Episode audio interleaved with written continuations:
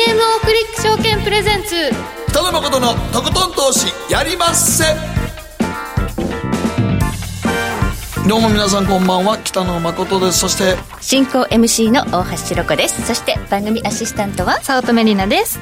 よろしくお願いします。お願いします。そして今日はは？い元インターバンクディーラー竹内典弘さんです。こんばんは。こんばんは竹内です。よろしくお願いします。はい。はい今日は竹内さんに消費増税後のドル円相場過去どうだったかということを検証していただいているので、はい。ご披露いただきたいと思うんですが、ちょっとねやっぱり世界が緩和利下げという状況の中でこれ緊縮に向かってるの大丈夫そういうことですよね。ということですよね。はい、実質ですね利下、えー消費税率上げるということはですね、はい。えー一夜にしてですね消費者物価が2%近く上がってるということですからね、はい。えー通貨の価値がまあ減ってるということですからね。あそういうふうに考えることもできますよね。はい、ということで、えー過去の事例を検証しここからのポイントというのを、はい。竹内さんにはじっくりと解説いただきたいと思います。そして、えーマーケットのリアルこちらでは総実総合研究所調査グループ研究員安田佐和子さんをお迎えいたしまして、まあ、アメリカの大統領選挙がいよいよ来年来年とはいえもう熾烈な戦いは始まっているということでもうなんか年明けのスーパーチューズデーにはほぼほぼ民主党なんか決まると候補がいうことだそうです。で民主党候補が誰になるかということでかなり株式市場には大きな影響が出てくるかもしれないというのがそうですね。どうなるんでしょうかね。今日のテーマになってきますので安田さんの話もご期待ください。そして今日の皆さんからの投稿テーマ子供の頃の夢って何でしたか？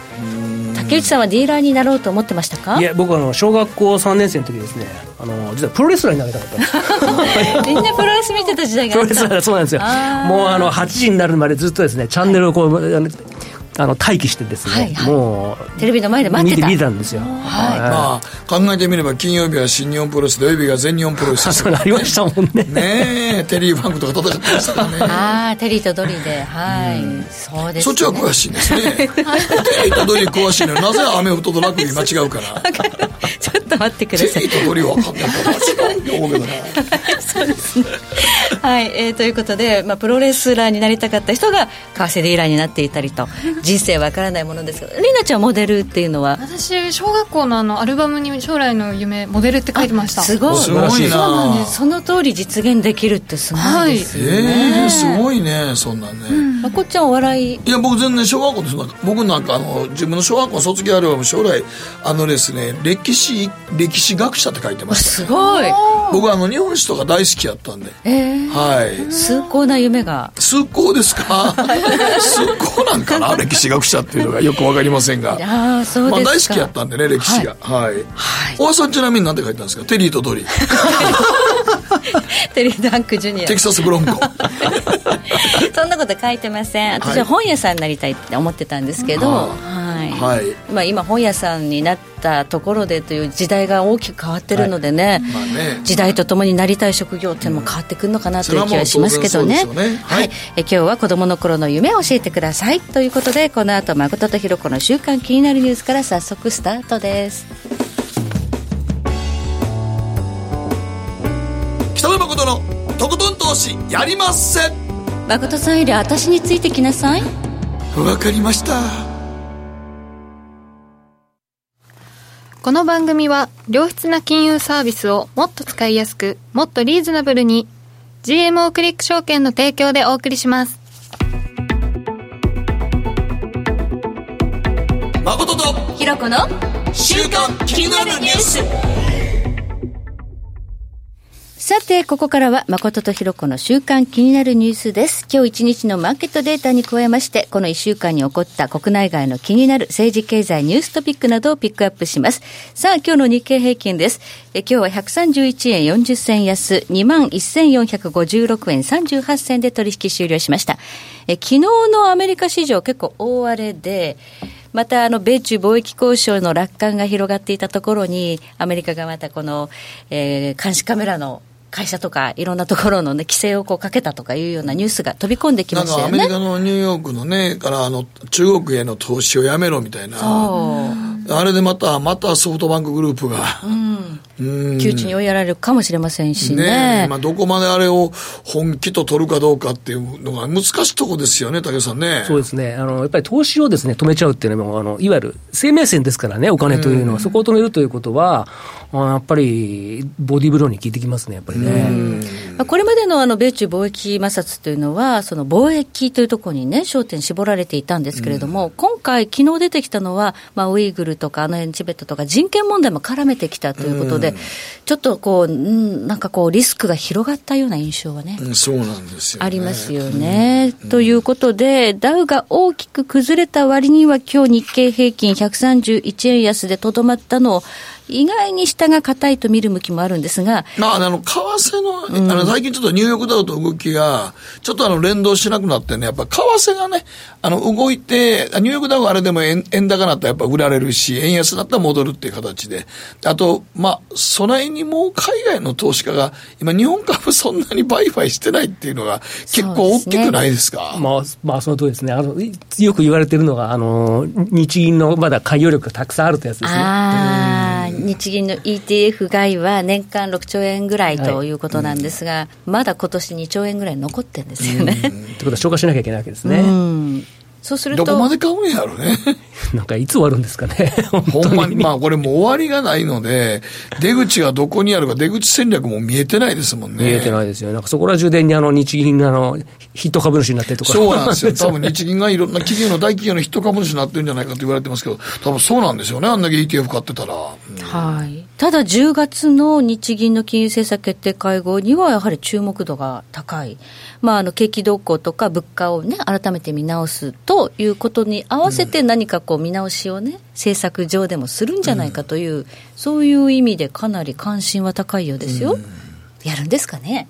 いやーただですね、あの一つに言えることはですね、追加緩和やるのはやっぱり僕は105円以下のですね、ドル円が定着するのぐらいがですね、まあ条件じゃないかなというふうには見てるんですけれども、まあここで今約6円7円でやっても、そうすると次のカードはどんどんなくなってきちゃうじゃないですか。うんだから今回は無風じゃないかというふうには思うんですけれども、期待値はその高いんですね。はい、高いと見る人もいるし、ポーズだけ聞かれたからね、なんかやるかもしれないって答えてるだけだっていう人もやっぱりいるんですけどね。まあその辺は後のコーナーで詳しくやりますけどね。はい。ドル円相場は現在107円38銭で推移。そして今夜はダウ平均大きく反発して始まっていますね。145、6ドル、今高いという状況ですね。はい。えそして、えー WTI 原油価格ですが、53ドル42セント。そしてゴールドは1507ドル20セント。ゴールドがあの高値圏で三尊天井を打ったんじゃないかということで、大きく下がるリスクを指摘する向きが多かったんですが、私もそういうツイートしたんですけど、意外に しぶといというか、あんまり崩れてこないのは、やはり米中貿易交渉とか、ちょっと心配がある。うん。あるいは ISM とか数字が悪かったりとかすると、ちょっと金利がまた下がってくるとうん。いうことでしょうかね。そういうことですね、利下げの織り込みがまた少しですね、拡大してきてますので、まあ、それがまたゴールドに対してですね、はいえーまあ、円軍になっちゃってるってことですかね。そうですね。なんかあの9月の FOMC では、年内打ち止めなのかもしれない、もう利下げないかもしれないというふうに読み解く向きも多かったんですけど、ちょっと数字いろいろ悪いの出過ぎですよね。ですですね、特に先週ですね。はい。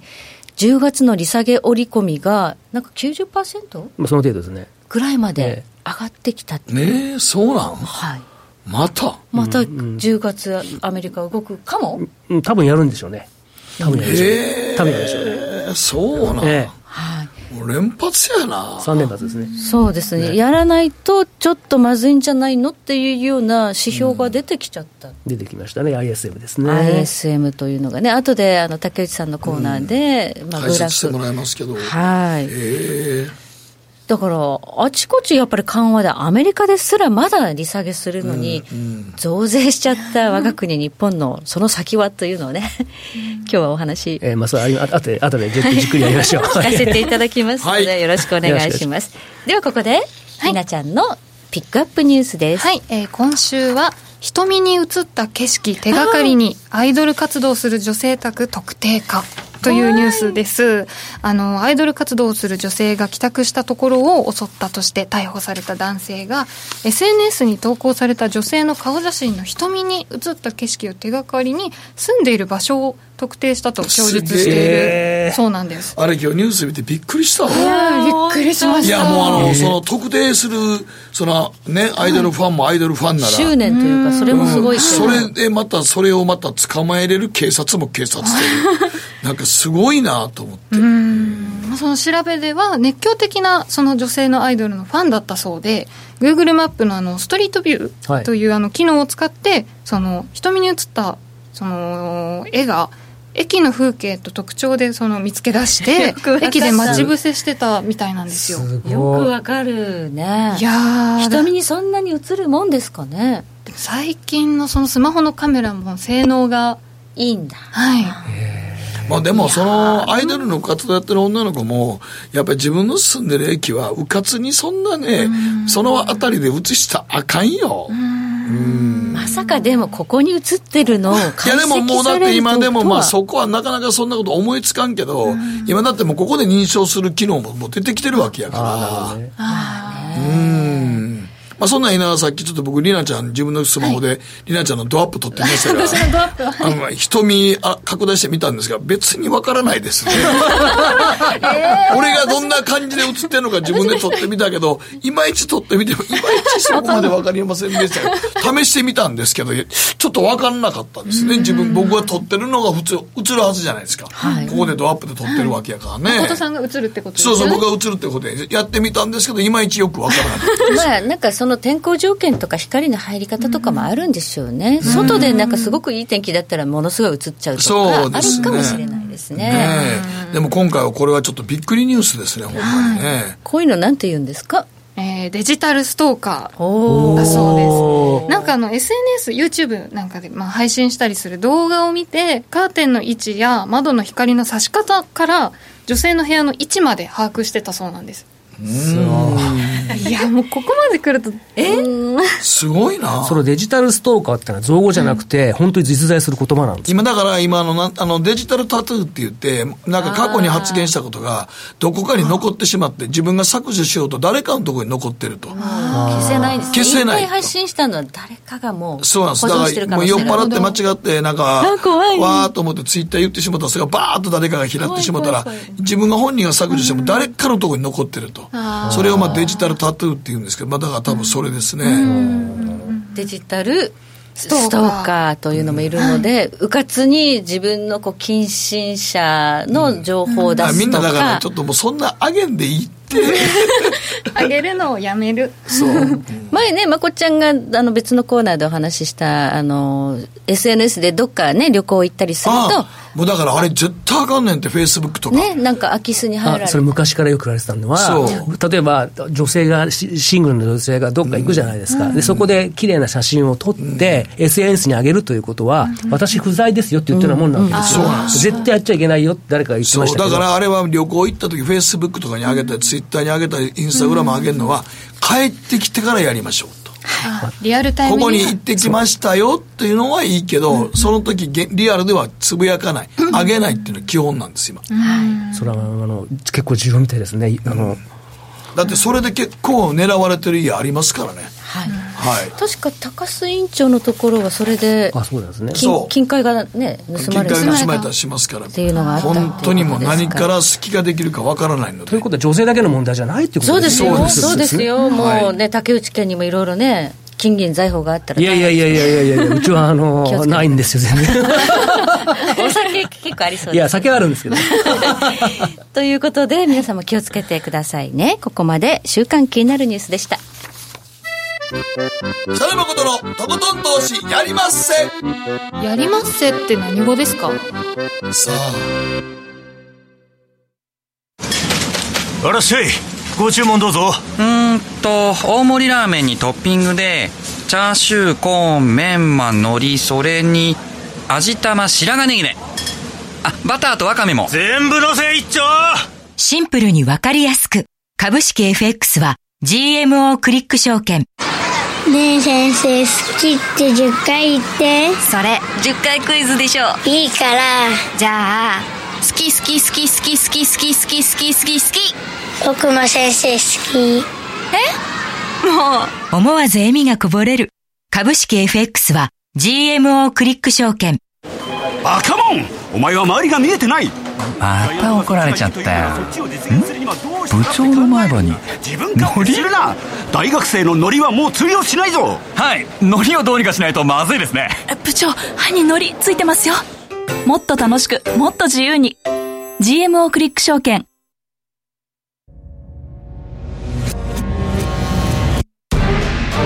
北野誠のとことん投資やりまっせ。誠さんより私についてきなさい。わかりましたさて、ここからはマーケットフロントライン。改めまして、元インターバンクディーラー、竹内則弘さんよろしくお願いいたします。はいよろしくお願いしますよろしくお願いいたします。今日のテーマは消費増税、海外経済指標悪化、為替市場に与えるインパクトは？ということですが、増税。増税ありましたね。もう10日ぐらいになりましたけど、はいまあ、通常ですとね、えーまあ、高額商品ほどですね、駆け込み需要が普通起こるわけですよね。で、まあ、うちの近所なんか見てみますと、ドラッグストアにですね、えー5個入りのティッシュペーパーがですね、山山積み高額商品じゃないんですけど、ただ、ど全く同じ値段で売ってますよね。あえー要は、きえー要は、その2%分ちゃんと吸収しちゃってるってことですね、販売側がね。あお店側がねえーそういうことですね。ですから、あんまり、あの、売れ行きに影響は多分出ていないんでしょうけれども、まあ、それが、ちょっとこの先どうなるかというのは、ちょっと今日のテーマですね。はい。はい。まあ、今回で10%になりましたが、はい段階的にここまで来ましたので、そうですね過去引き上げられたタイミングっていうのがあったわけですね。はいはい。過去はですね、まず89年に3%導入というのがありまして、はいえ次に5%への増税が97年。で、最後にですね、えー、8%になったのが14年なんですけれども、まあ、その前後のちょっとドル円の動きというのをちょっと検証してみましょう。はいえーそうしますと、ちょ直前の前月のですね、終値から1年後どのくらいになったかというとですね、と、すべてでですね、まあ、上からで言うと26円、10円、17円とですね、大幅にドル高円安が進んでいるということですね。へえはい。ドル高円安ですね。そういうことですねはい。え、そして？で、まあ、これが本当にですね、えー増消消費税のもたらされた影響かということなんですけれどもね。はい。まあ少なくともですね、例えば今年で言えば、9月のですね、月9月の最終日ですよね、30日まではですね、まあひまあ108円で買えていたものがですね、えー一夜明けたことによってですね、110円になっちゃうわけですよね。そうすると消費者物価がですね、2%弱上がっているに近いわけですから、はいまあ通貨の価値としては既存さ、既存というかですね、通貨の価値下がってるってことですよね。そう考えることができるということは、円安になるっていうのは、ロジック的にはあり？いや、あの、考え方によってはですね、あの、まあ、ある、ありという人がいるんですけど、まあ、その根拠になっているのはですね、はい。購買力陛下という説なんですよね。はい。はい。例えばよく言われるのが、はい。ビッグマックがあるじゃないですか、はい。マクドナルドの。あれはです有名なねそうですね。すね。ええ。これはまあ日本とか米国、あるいはですね、その他の地域で、まあ、価格としては同じであるべきだという、それはそれに対して為替が調整されるべきだということですから、はい。えー円円の価値が安くなっちゃったということはですね、まあ、その分だけですね、ドル円の、ドル円がですね、高くなっていいというのがですね、まあ、購買力陛下なわけですよね。はい。まあ、グローバル企業に売ってるものは世界的に同じ価格のはずだなほんまやっとたらさ、ビッグマックが500円としたら、日本も500円やったら、アメリカも500円でなければならないし、中国でも、ベトナムでも500円じゃなければならないっていうことなんやけど、そこは違うんだよね。違うんですよね。ただ、この購買力陛下というのがですね、えー成立するためには、まあ、いくつか条件がありまして、はいい、わゆる、あの、関税ありますよね。はい関税とかですね、えーそういそういったものがですね、完全にゼロでなければいけないという、まあ、そういう前提があるわけですよ。そんなわけないもんね、今ね。もう今もうあのタリフもありますからね。はいええはいということはですね、あの、あんまり購買力陛下でですね、はいこれから先にですね、まあ、ドル円が消費税、消費増税の影響を受けて、上がるというふうに解釈するのは、やや無理があるんじゃないかなということなんですよね。じゃあ、過去ね、ええ消費増税の後、はいかなりね、あの、軒並み10円近く？20円超え 20, 20円、26円だと思う26円ですね。はい。まあ、上がったってまあ、いうのは、時代とは違えといえども、別に消費増税のせいとも言い切れないってことですか、まあ、消費増税の影響がですね、ゼロではなかったことは、まあ、あるのかあるのかもしれないんですけれども、はい、まあ、時代背景をですね、探りますと、はいまあ、それよりももっともっとですね、ドルドル高円安を引き起こした要因というのが、はい、まあ、多数存在していた過去がですね、まあ、判明するわけですよね。消費増税だけじゃなくて、何があったかということを検証していくことが重要なんですね。そういうことですね。はい、あじゃあちょっと、じゃあ、増税のこの過去の時期に何があったかということですね。はい、まずですね、え消費税が導入されたのは89年ですから、はい、この時はちょっと振り返ります。内閣ですかね。確かそのぐらいやったかな。大大悟のお父お父さんおじいちゃん？ああ。うん、なんかちょっと記憶がああやふやですが多分そんな感じですね。竹下さんですよね増税、うん、あの消費税導入したの。1回そう確かそうでした、うん、はい。であの時はですね、はい、まず日経平均が、はい。えー、大納会の日にですね、3万8915円をつけたんですよ。うん、で、その後に、翌年はもう3か3、4か月で2万8000まで下がっちゃいましたから、まあ、バブルが完全に崩壊したということ。この時ほんまに株やりだしたこれからよく覚えてるけど、ええ、みんなが来年はもう4万円だって言ったんが正月明け第8回がずるずるずるずるずるずるずる第8回からもうね崩れてるんですね。そうなんですよ、まあ、これは海外勢に売り崩されたんですけどね。はい、後に分かったんですが、はい、結局その分が円売りドルドル高ドルドル高になって出てきてるってことですよね、うん、円売り出てきてるってこと要するにバブルの出天井株価の出天井だった時に、はいまあ、合致してるわけですね。そまあ、それあと言えば、あとはですね、まあ、6月にはですね、天天安門事件があったわけですから、うん、はい、では天安門事件で結局、えー、アジア売りになりましてね、はい、2週間とか3週間ぐらいですね、10円もドル高円安になったわけですよね。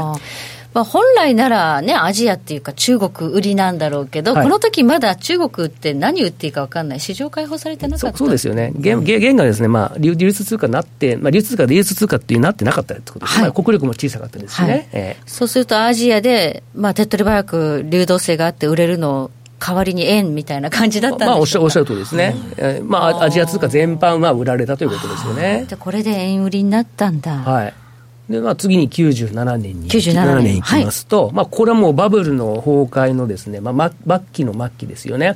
もうバタバタバタバタ金融機関がもう死んじゃったんですよ。倒れました、倒れました、いろんなところが。倒れました、倒れました。もうなんかこの頃ほんまにドミノ倒しでしたね。本当ですよ。山一が行っちゃった後に山陽証券まで銀行に証券会社に、宅銀と言われる、うん、宅銀って言っても今分からない人がいるかもしれないですよね。宅銀って分かります？わかんないです。この北海道拓殖銀行。まあ、あのちょうどだから僕、所持芸能が大阪難波にあって、はい、同じビルの中にこの北海道拓殖銀行があったんですけど、急に撤退したんですよ。その時みんなが、やべえんじゃないのやっぱりそういうのあるんだ、前兆が。うん、ああそうでしたか。そう。まあ、まあ、この後の最後は足利銀行で、とどめを刺すんですけどね。はい、そういうことがあったんですが、これがやはりまあ円売りの円売りですよね、もろ円売りですよね、これは、ね、材料であったということですね、えー、だってこれ、ちょうどだから、この頃からあの足利銀行最後、竹中平蔵さんと小泉さんで、足利銀行を終わらして、りそなを救済して、そこからやっと株価が持ち直した時代ですから、それまで8000円ぐらいまで落ちた時代ですからね。えー、落ちました、りそな救済で明るみ明るさが出てきたっていうことですね、覚えてます、ね、覚えてます、はい。まあ、当時はもう本当にあの法銀なんかの一部もですね、あのドルのドル資金が取れなくて、しょうがないからドル円を買ってですね、ドル資金取ってたら、うん、そういうところもあったわけですから。そうや、最後の方だから、あの、長期、新債券なんか銀行の。日債銀ですか？あ、日債日本債券信用銀行。信用金庫。銀行が潰れてね。はい、ですね、そうですね、このジャパンプレミアムって言って、日本がドルを調達できなかった時代ですね。時代です。はい、はいで、またその後は2014年にですね、はい、8%の増税になっていますけど、この時はもう皆さんも多分記憶が鮮明だと思いますけれども、まあ、あのバズーが2を打った時ですよね。あ。と、まあ、アベノミクスが全開していた時、はい、あと GPIF のあの、ね、中のですね、アセットのですね、リバランスが起きて起こった時ですよね、はい、もうだから円売りの材料が事欠なかった時なんですよね。ですから単純にですね、消費税じゃないかもしれない。消費税じゃないんですよね。まあじゃあ今回消費税でで増税し増税したかって、じゃあドル円がまた上がるかというとですね、まあ多分そうはならないんじゃないかなという気がします。米国のですね、問題の方が僕は大きいんじゃないかな。アメリカの抱える問題。ね、はい、はいえー、先週ですね、ISM の製造業景気指数に続いてですね、非製造業景気指数がですね、まあ、大きくですね、予想を下回ったわけですけれども、はい、特に前者のですね、製造業景気指数が47.8まで下がりまして、まあ、10年ぶりの非常に悪い数字ですよね。はい、で、まあ、で過去、この50割の、50割の局面というとですね、もう完全にこう、緩和局面というか、利下げ局面なわけですよね。はい、で、この、そもそも ISM の指数というのは、まあ、米国経済の代理変数と言われているわけですから、やっぱり中の部分ではですね、徐々に徐々にですね、まあ、蝕まれてきているということですね。はい。まあ、この数字が悪かったことによって、長期金利再び低下に転じて大きく下がってきましたね。そうですね。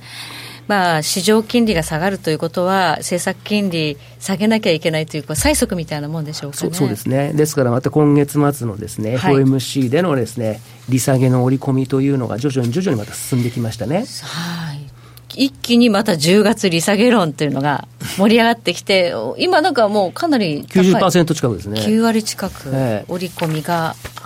やるのか。やる、やるみたいよ、このままいくと。で、これで、あの、や、やっぱやらなくなっちゃうとですね、逆にサプライズになっちゃうんで、本当にやらないんであればですね、ここからですね、まあ、いろんな講演とかですね、使ってメッセージを発信していって、利下げの織り込みを解消させなきゃならないんですけれども、今、FRB のメンバー、まだブラックアウト期間入ってないですけれども、はい、そういったことをやっていないですから、おそらくこのまま利下げに踏み切ることになるのでしょう。うんということで、えー、利下げに踏み切るというのは、年内あと1回でいいんでしょうか？そういうことなんですよね。ということは、あと1回以上という可能性が今ありまして、あそうですか、えーはい、今朝ですね、えー、今朝の時点でですね、年末までにあと1.36回の利下げを織り込んでるんですよね。ということで、1回以上なんですよね。1回以上、はい、えー、まあ、その1.36というですね、その0.36ということはありえないでしょうから、うんうん、1か2で、まあ、1に近いという感じなんでしょうけれども、はい、ただ、この1.36回がですね、まあ、今、この表の中でですね、プロットしたところから取ってきますと、はい、1.36回を織り込みますとですね、まあ、大体ドル円にしてですね、えー、106円の82銭がですね、まあ、フェアバリューというか、まあ、整合的な水準なわけですよね。はえー、はい、で、まあ、足元で今さ、50銭ぐらい高く推移してますから、はい、まあ、ドル円は割高に推移しているということですね。はい、今107円37銭ということですからね、えー、若干そうですね。はい。で、仮にですね、もし、この先にですね、年内のこの利下げの織り込みというのが全部解消しちゃいますと、はい、この、この式が出てますけれども、はい、その式が出てるところに108円の46銭ってありますよね。はい、えここがですね利、利下げの織り込みをすべて解消したところなわけですよ。はあ。じゃあ、利下げなかったとしても、高いところが108円46そうなんそういうこといっぱいいってこと？そういうことなんここのところ1、2、3, 2 3週間ですね、ドル円戻りの局面あって108円台試すときありましたけれども、108円の50銭もつかないで、46とか47とか48で切り返して全部落ちてるじゃないですか。ぴたりここ、今ダブルトップみたいな形でなってますよね。ここで止められて落ちてますね。えーはい、ということは、やはりですね、えー、まあ、マーケットもまあその辺を意識さ意識されやすいということですね、108円のミドルということですね。ここは突破できないか、もう利下げするっていうんだったら、だって、バリューがもう106円82なわけですから。そういうことですね、まあ、ここよりもですね、はい、上がるということは、はい、再度利上げの織り込み、利上げですよ、利下げじゃなくて、利上げが織り込まれてこないと、ここの水準を大きく超えてくる可能性というのが、はい、まあ、厳しいんじゃないかなという気がしますね。アメリカの金融政策の利下げで利上げ、まあ、ここのフェアバリューを、まあ、測っていくとこういうことになるということですね。はい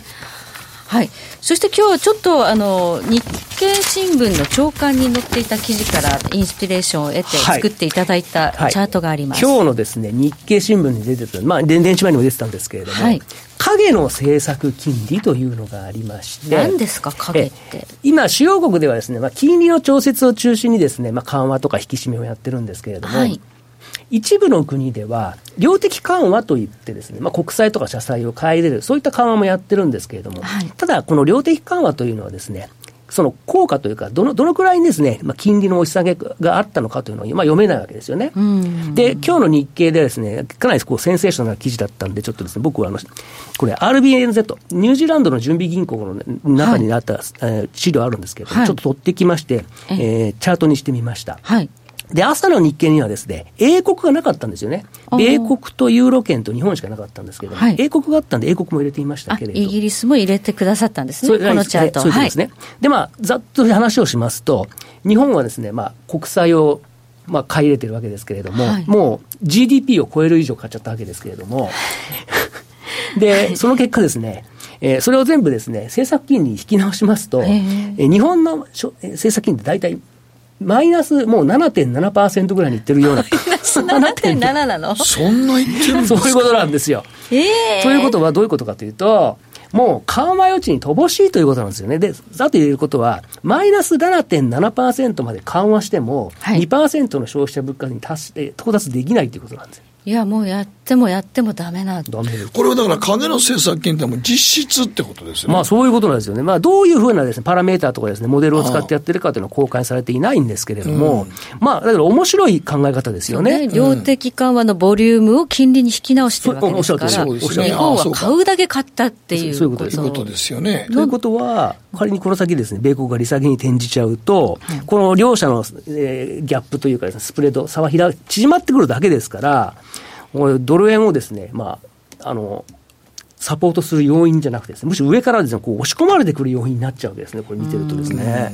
これを見てると、10月の日銀に期待する向きが一部にあるというような話は、期待しても、いや、いや期待しても、余地がないんじゃないかと、これ以上、マイナス7.7%まで緩和しちゃってるわけですよね。うん、だからこの先はですね、もうパウエル、パウエル FRB 議長がこうバズーがなって、はい、黒田黒田さんあたりはこう水鉄砲になっちゃうわけですよ。っていうかもう、日本これ以上深掘りできないんや。できないです、ね、できない。多分やってもまた2016年の1月多分同じ結果になるんですよね。おそらく多分銀行の収益とか金融機関の収益直撃しちゃいますから、金融株売られて、また株が崩れちゃうということになるんじゃないですかね。まあ、そこでまた ETF でした買ってもですね、なんかよくわからないですね、そしたらね。そうすると、そのマーケットのボラティリティが下がっちゃうだけで、もう下は硬いけど、でもまあそういうこう介入する相場を嫌がって、外人が、外国勢が入ってきてくれないと。で、あの全然動かなくなっちゃいますよ、ね、まあ、今がそうなってきてるそうなって今も本当そうですよね。はい、でドル円相場の今年の上下動の幅10円満たないっていうか、8円そうそうくらいですね。ぐらいなんですよね、うん、8円ぐらいにしか満たないということを考えると、うん、ちょっと膠着感強すぎますよね。うん、はい。どうですか、膠着する相場が3年ぐらい続くわけですけど、2017年、18年も10円ぐらいでした。今年もそうなると3年続けて10円未満。そういうことは今後も考えられるでしょうか？うん、少なくともだけどその完成相場がですね続いている間はですね、はい、まあ、そういう可能性があるっていうことですよね。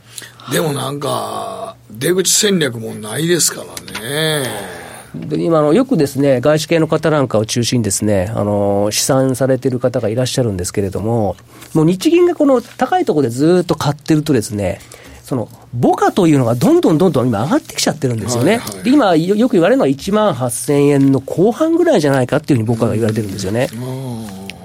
本来だ、日銀がこんな介入してなかったらね。ええ、うん、はい、ということで、まあ、そのね、2万円割れの1万9000円ぐらいが、また PBR の1倍がそんぐらいにあるんじゃないかなんて言われてるんで、そこまでまた下がっても、不思議はないかなっていう、よく去年の年末に言われましたよね、下がった時にですね、まあ、PBR の1倍ぐらいのところは底値じゃないかなとは、まあ、そそこであの上昇に転じたんですけれどもね。はいまあ、どうなるでしょうかね。うん、ということは、ちょっとドル円相場は、ここから上がるというシナリオは考えにくい。とですね、あのいろんな状況があってですね、はい、下がらないかもしれないんですけれども、はい、上がらない方の方が可能性が高いと思いますね。もう本当に今度、また経済環境、経済指標が良くなってきて、まあ、利上げが起こ利上げを織り込んでこないと、やっぱり108円、109円大きく回復してくるってこと、特に110円なんていうのはですね、まあ、多分まあ今の段階からだと、まあ、雲の上に近いような気がしますね。はい。ということで、ここまで竹内典弘さんにお話伺いました。どうもありがとうございました。はい、ありがとうございました。北野誠のとことん投資やりませ。GMO クリック証券はおかげさまでファイナンスマグネート社2012年から2018年の調査において FX 取引高が7年連続で世界第1位を獲得。多くのお客様にご利用いただいております。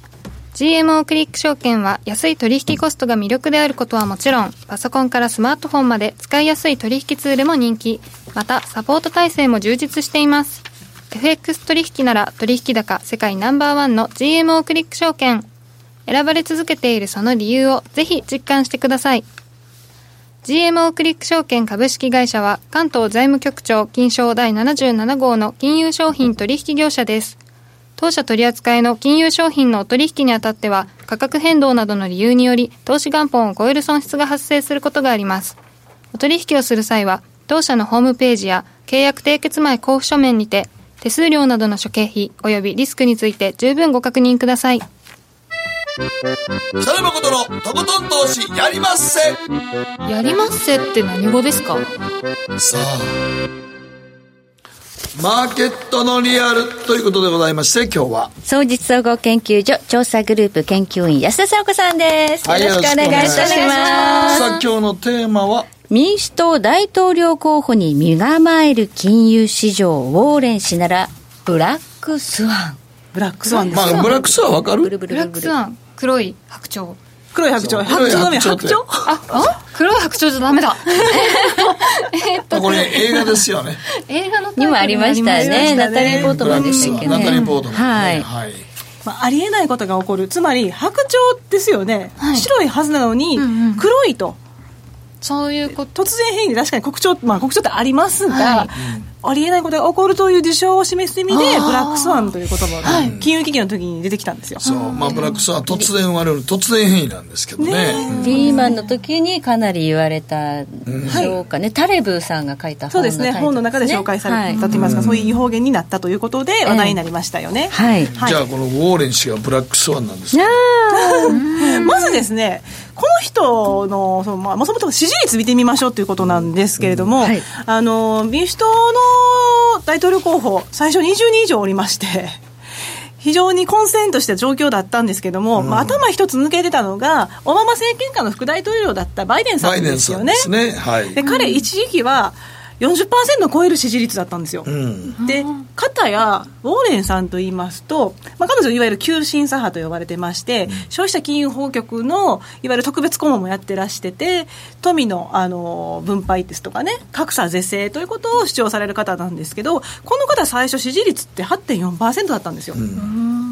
全然違いますよね。ところが、今どれぐらいですかと言いますと、私、あの、1ページ目のチャートではですね、直近では26%と、バイデンさん1位と変わりませんって書いてあったんですが、今日見てみましたら、なんと、1位になってました。ウォーレンさんがですね、26.6%で、これはあの、リアルクリアポリティクスと言いまして、まあ、あの、アメリカの政治情報サイトなんですけど、そこが各世論調査の平均値を出してるんですね。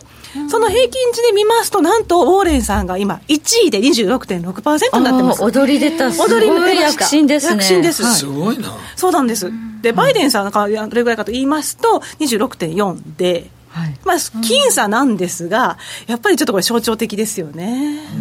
これウォーレンさんなんでそんな支持率集めたんですか？急にこれはですね、あの、もう10ウォール月。街からは絶対嫌われてるはずです絶対嫌われるはず言ってることはねそうなんです。しかしながら、支持率がこうコンスタントに上がってきている理由の一つとして、実は摘出があります。何かと言いますと、同じく急進左派で、2016年の大統領選挙でクリントン候補と争ったバーニー・サンダースさんっていらっしゃいますよね。はい。自らを社会民主主義者っておっしゃっている方で、彼も富の分配と格差是正というところを主張していて、ミレニアル世代を中心に人気ですよね。大学無償化も言ってますし、ということで。彼が10月2日にはい。手術しましたよね。なんか、し動脈血栓って話でしたけど、はまあ、心筋梗塞だったんですが、健康問題が浮上しましたと。はい。で、ちょっと思い出してください。サンダースさんっていくつでしたっけと。2ページ目にあるんですが、あそうかサンダーさんお年やもんそうなんです。サンダースさんさん78歳なんですよ。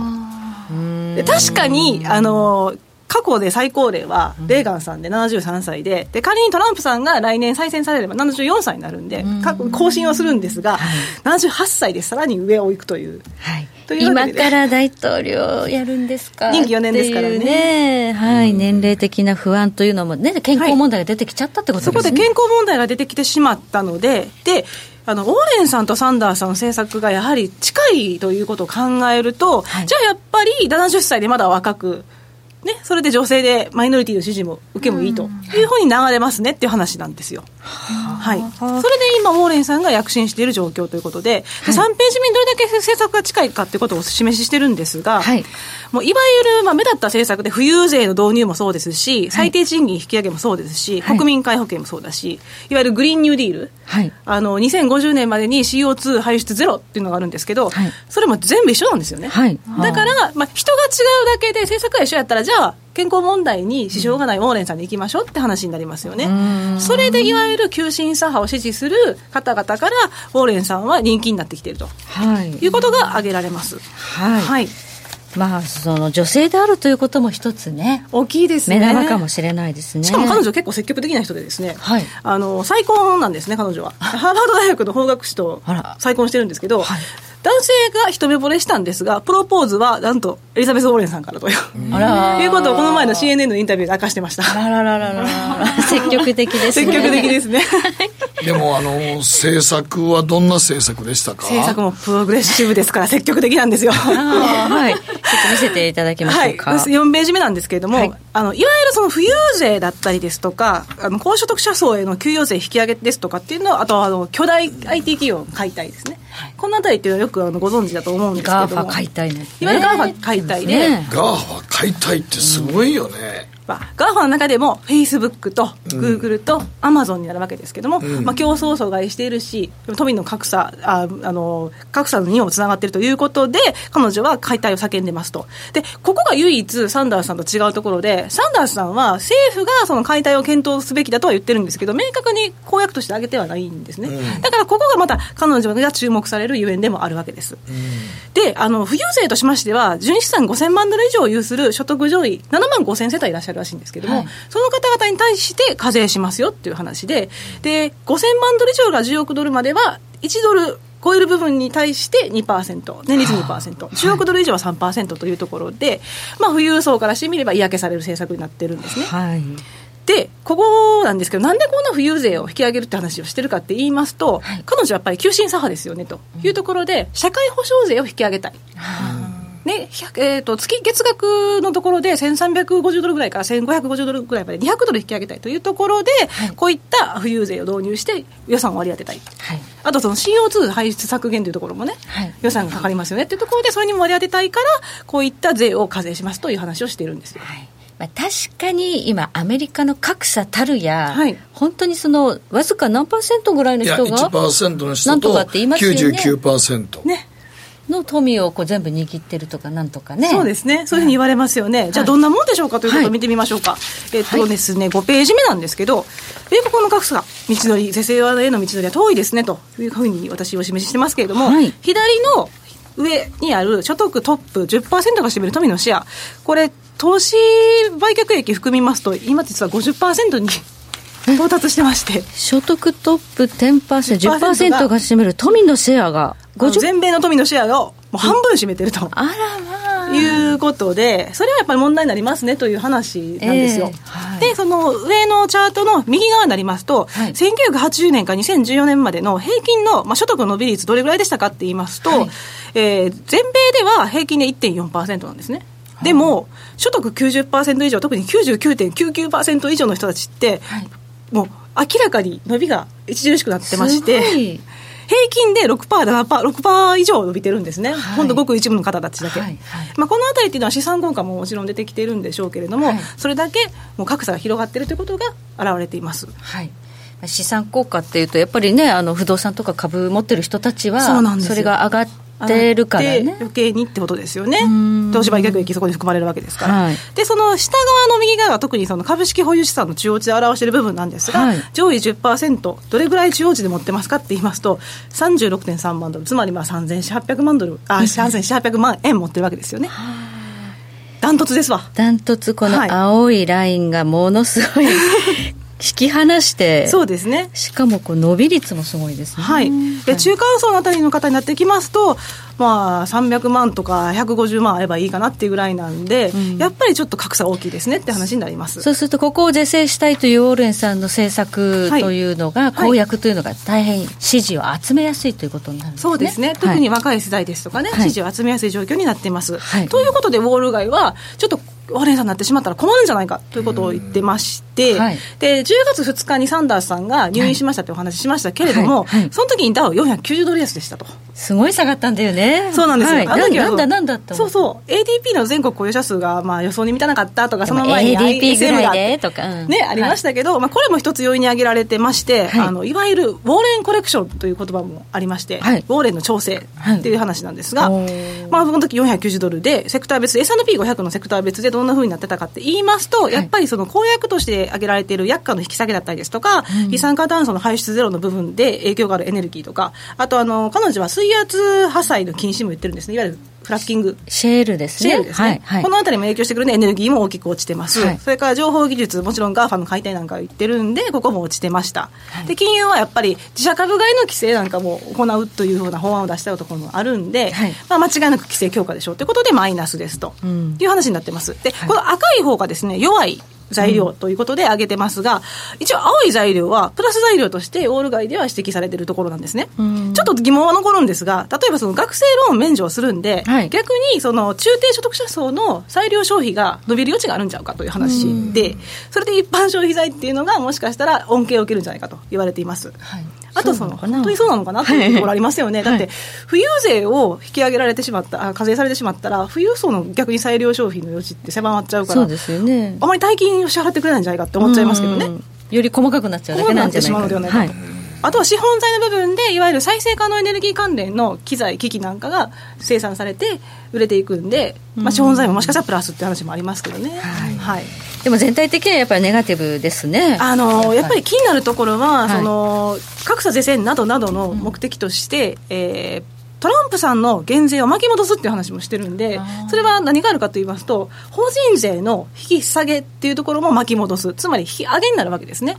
そういったところも話として出てくるので、いやっぱりウォール街としては戦々恐々と身構えてしまうということになるわけです。減税の恩恵で株価が上がったっていうねありますから経済も3%近い成長を達成したにもかかわらずっていう話ですよね。これ、今でもね、あの、まあ、トランプ大統領と比較した場合、民主党の候補で、まあ、このウォーレンさんが出てきているっていうのはあるんですけど、はい実際、どっちが今、あれなんですか？人気的に。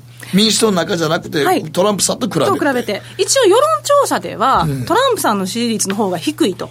いわゆる 上位の、例えばそのウォーレンさん、バイデンさんに対しても実は支持が低いと言われてるんですが、ですが覚えてていただきたいのが、一般投票でトランプさん2016年負けてましたよね。あ負けてましたね。いわゆるエレクトラルカレッジで勝ってると。それがポイントなんですよ。だからあまり世論調査に対して意識を払っても仕方がないんです。本音を言わなかったりするんですよ、ね。まあそれもありますよね。世論調査だと、はい。一般的には、そのエレクトラルカレッジでどうしてもやっぱりトランプさんに分が強いんじゃないかと、あとやっぱり急進左派の方がいらっしゃると、で対等してきますと、あのいわゆるその株式市場にマイナスで、でアメリカ人の50%以上、53%ぐらいかな、があの株式保有してるわけですよ、投資信託の形であれなんであれ。ってなると、直撃を受けるのはやっぱりアメリカ人なんで、そうなってくると、いわゆる無党派層が支持をするんですかね？急進左派の候補者、例えばウォーレンさんとか、っていうことで、トランプさん有利なんじゃないかっていうふうには言われてます。そうですね。あの大統領選の、ね、トランプ大統領誕生の時だってまさか勝つと思ってなかったっていうのがねあの事前の世論調査で、まあだからあの、あの時も事前の世論調査、都会ではね、ワシントンとかニューヨークでは、いやトランプさん負けると思ったけど、結局、まあ南部とか中西部は、はい。ほとんどトランプ支持に回ってましたからね。そうなんですよ。だからまあ分からないねまだね。まだわからないですが、はい。まあ今後のスケジュールどうなっていってるんですか、はい、スケジュールを見ていきますと、なぜこのまだね、大統領選まで1年以上ある中で、そうですね。はい。この注目してるんだって話になると思うんですけど、実は今年は3月3日のスーパーチューズデー、大統領選の本選の前に、はい。そのスーパーチューズデーで民主党の,、まあ、あの候補者が決まるってくるんで、はあ。でそれでその体制が分かるから、あ来年ね。来年の、はい、はい。い。うことで、それでちあのウォール街もはい。先取りして、はいこう投資家に警告を発しているわけですね。はい、で、えっと、3月3日のスーパーチューズデーって、今までは11州で行われてたんですけど、はい。はい、今回、カリフォルニア州ですとか、新たに4州加わったんですよ。それによって、はい、えー、候補者、候補選出する代議員数の割合が40%ぐらいになってくるんです。はい、36%かな、はい、になってくるんで、それぐらいの代議員数の投票が分かるということは、ある程度の、まあ、流れが見えてくるというところで、その候補者が分かってくるんですよ。はいはい、というところで、えー、どちらかと言いますと、まあ、本選ですとか、あの民主党の党大会の前のこのスーパーチューズデーで、まあ、ウォーレンさんなり、バイデンさんなりってことが分かるから、うん、それで市場は、えー、注力して、で意識して体制を整えるということになってくるんですね。うん、はい、はいでウォーレンさんにしろ、バイデンさんも今ね、トランプ大統領弾劾のね、その息子さんの問題作戦でもあったのかもしれないと思いますよね、うん、はい、やっぱりその急進左派の方が候補者になってくれた方が叩きやすいですよね。はい、はい、ということで、もうじゃあ、あののんびりしてられないということですね。のんびりしてられません。3月6日のスーパーチュースデーで民主党の候補は大体もう分かってくるんで、それに合わせたポートフォリオを考えなければいけないということですね。はい。はいそして、まあ、ちょっと今月下旬からもうね、決算がまた、市地区の決算出てきますけれども、えー、そうですね、そういう意味で、ちょっとどうなんでしょうか、ね、決算、今期はあの3期連続の減益というふうに言われてまして、はい、まあ、あのやはりよくないですねというのが、まあ、言われてることなんですが、うん、サリはサイトで、第4クォーターで増益に転じるだろうという楽観的な見通しになってるんですよ。ただ問題は、その楽観的な見通しが、この大統領選挙の候補者によって変わってくるんじゃないかってことですよね。はいはいはい、で先ほどお話ししたように、求人左派の方がが仮に候補者としてもう固まってきてしまうと、じゃあ法人税減税これまだ巻き戻しかとか金融市場にとってマイナスの作用が出てくるんじゃないかということで、はいはい、例えば年末ラリー期待したいところがそれが望めなくなるですとかね。ということが考えられるので、はい、ちょっと楽観視できないなとは思います。やっぱり企業の設備投資も鈍ったり鈍ったり債債も鈍ってますのにね。はい、はい、という。まあ中国は一番喜ぶでしょうけどね。本当ですね。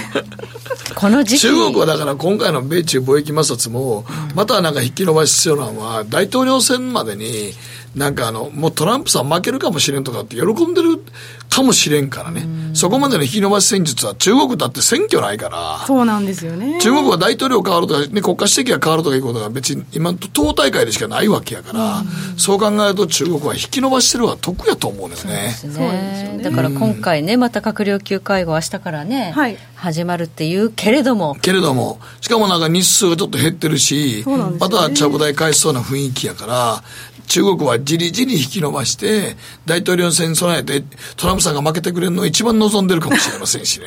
本当そうですよね、うん。はい。ということで、ここまでマーケットのリアル、安田佐子さんでした。ありがとうございました。ありがとうございました。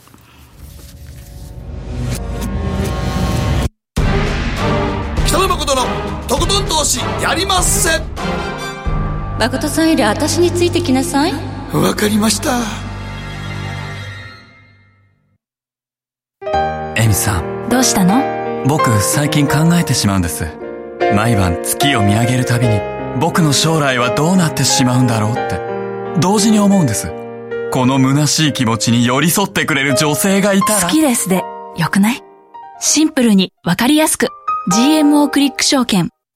すると川上からどんぶらこどんぶらこ。どんぶらこって何？桃が流れてくる音だよ。じゃあかぼちゃは？か天ぷら粉、天ぷら粉かな鳥は？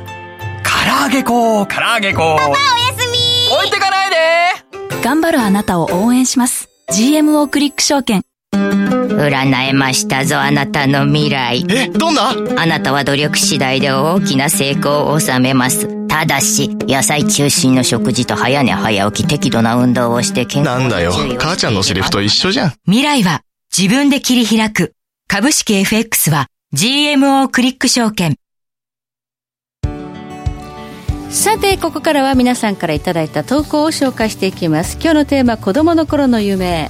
はい、えー、彗星の逆行が終わってきた阪神タイガースさんなんですが 今日 CS どうなってんやろな、えー、僕は相撲部屋の近くに住んでおりましたので大人になったら力士になりたかったです。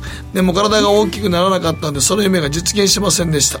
弟は子供の頃から体がすごく小さく将来競馬の騎士になりたいって言ったんですが中学高校で身長がぐんぐん伸びて結局190センチ近く伸びまして、弟もその夢を諦めました。伸びしろが大きかった。はい。僕たちの兄弟が立場が逆になっていれば夢の実現がつけれたかもしれませんが 本当になんていう皮肉な結果になったんだろうと思い面ます。白い。わからないもんですね、はい。ちっちゃい頃の体格とねはい、えーこちら小太郎さんからで子供の頃の夢は漫画家でした。小学に、えー小学2年生で初めて親にジャンプを買ってもらい嬉しくて「ドラゴンボール」を描き続けてました。それからもジャンプを見ては絵を描き続け中学生の頃は本気で漫画家を目指しましたが高校生になり現実を見つめ公務員に進路変更。漫画家の夢を諦めましたが今は趣味で漫画ではなくイラストや頼まれた似顔絵を描いています今はなんかプロにならなくてもこうネットで自分の絵とか上げてなんか売ったりとかそうですね。ね。できるようになりましたもんできるそういうこと。まあだって今漫画家さん。ももうこの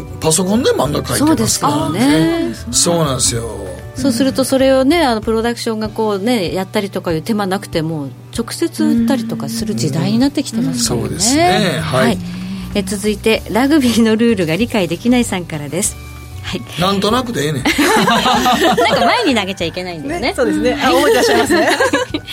え子供の頃の夢すごく月並みですがプロ野球選手でした。小さい時にテレビでスポーツニュースを見ていたら落合光弘さんが契約公開の後の会見で165と自分の年俸を何気なく言っている場面を見て夢のある世界だなと思って憧れました。結局その夢は実現できませんでしたが今は投資で送り人になることを夢見ています165 1億6500万じゃないですか？年俸が。超すごいね。広光さんじゃなかったでしたっけ？あ光弘さんでしたっおさえ落合博満ひろみさん。私本当にスポーツ関連弱いんです。すいませんはい、こちら、えー僕はプロ、えーブロディは元アメフト選手でしたからもらいました、落語家さんになりたかったです。学生の時米朝さんや志薬さんのブームがあり落語ネタを意味なく覚えてました。これがいかいきなり人前で披露すると意外と受けたりしたんで勉強そっち抜けで覚えてました。今でも授業部とかストックインとか持ちネタですがもうちょっと他のことを一生懸命やったらよかったかなと思います。とい。うことですねはい。どうぞ まだあんの？まだあります、ウルトラゾーンさんからです、えー私は子供の頃から父親の影響なのか自然が大好きでいつも家族で野生の王国や素晴らしい世界旅行を見ていました、そんなわけで子供の頃からの夢はオーロラを見ることクジラを見ること、えー最近それに加え南極に行くことも加わりました、でも武将ものの私は実現できないかもな。いやいけますよいつだって思い立ったらね、思い立ったらいけますよね、弾丸ツアーで2泊3日でオーロラ見に行ったりしますから。ねうわうん。行けん。ことないん。ですよやる気にさえなれば、ただまあ、まあ、見た見てる時疲れ切ってると思います寝てしまったりとかはい、えー、時計の針は11時26分回っています北野誠のとことん。投資やりまっせ